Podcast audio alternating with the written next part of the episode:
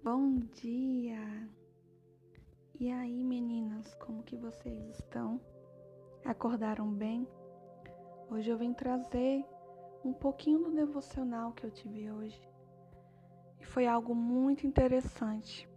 Eu estou em um devocional, na verdade, acaba hoje, sobre quando nós perguntamos a Jesus e ele responde com uma pergunta. E a pergunta de hoje era: O que mais preocupa você? Eu comecei a ler o texto e, e me peguei pensando. Muitas vezes Jesus quer que a gente sente na nossa cama e fale para Ele o que preocupa a gente. Mas tantas vezes nós achamos que, ah, eu vou ficar falando de coisa que Deus já sabe, você se sente até um pouco boba de ficar falando aquilo o mais óbvio. Mas Jesus ele não se importa com isso.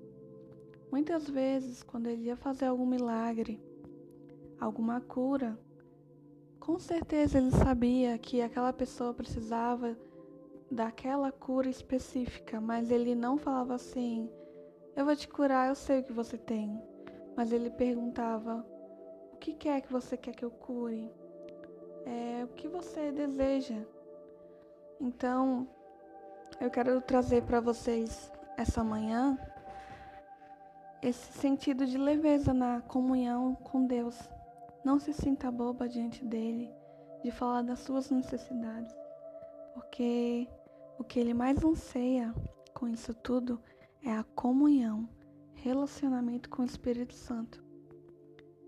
E um fato também muito interessante é quando Jesus ele é ressurreto e os discípulos queriam que Jesus ele governasse, né? Como Deus, eles tinham crido que Jesus viria como alguém vitorioso, mas ele veio como cordeiro. E quando eles veem que estão desamparados aos olhos deles, eles vão para o caminho de Emaús. E Emaús é um lugar onde nós vamos quando nos deparamos com o um incerto, quando não sabemos o que fazer. Todos nós temos esse caminho quando algo não vai da forma como nós queremos. Não é verdade?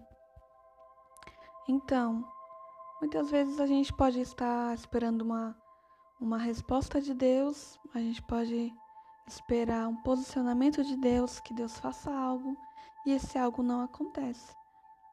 Mas é, o que eu quero te dizer é que nossa esperança em Cristo não é que tudo vai sair como esperamos. Com certeza vai ter alguns desvios de rota. Mas a nossa esperança é que quando as coisas não saem né, como nós esperamos, Deus ainda está operando pelo nosso bem. E como diz o versículo, no mundo tereis aflições, mas tende bom ânimo, eu venci o mundo. Nós sabemos quem já venceu e de que lado nós estamos. Então confia, mesmo quando tudo não sai como planejado, o Senhor está no controle.